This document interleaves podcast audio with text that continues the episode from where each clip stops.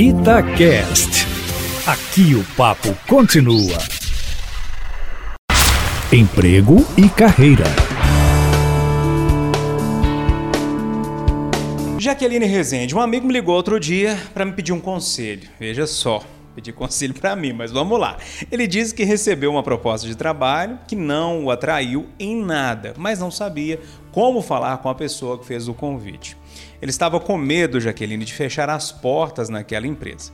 Eu, Jaqueline, no alto da minha sinceridade, disse para ele para falar a verdade. E com jeitinho para não ofender, é lógico. Acho que tudo é o jeito que a gente fala, né? Eu fiz certo ou fiz errado nesse concílio? Eu tô com esse negócio remoendo aqui, Jaque. Bom dia para você. Bom dia, Júnior. Pessoal, eu tenho uma máxima na minha vida que pode ir contra todos os padrões, tá, Júnior, de mercado. Mas acredito que a pessoa que não faz o que ela gosta, se sente à vontade, tem prazer e satisfação, ela não vai fazer bem feito. Então, no primeiro momento, é agradecer por ter lembrado, falar que precisa muito dessas portas, desse contato aberto, mas que aquele momento não é o momento adequado.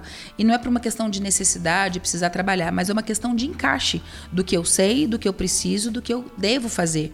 Porque ao longo do tempo você poderia até decepcionar essa pessoa mesmo estando nesse trabalho. Então, quando você deixa isso claro, quando você é sincero, você é aberto, você não fecha portas. Você mostra, inclusive, credibilidade e caráter, que são duas coisas que a gente valoriza muito no mercado de trabalho. Então, você fez muito bem e espero que ele alcance uma, uma outra ocupação que traga para ele aquela coisa maravilhosa chamada estreia no trabalho, prazer, satisfação e muita vontade de crescer. Ou seja, eu falei certo, fala a verdade, mas com carinho também, né? Gente? Já que o pessoal te encontra nas redes sociais?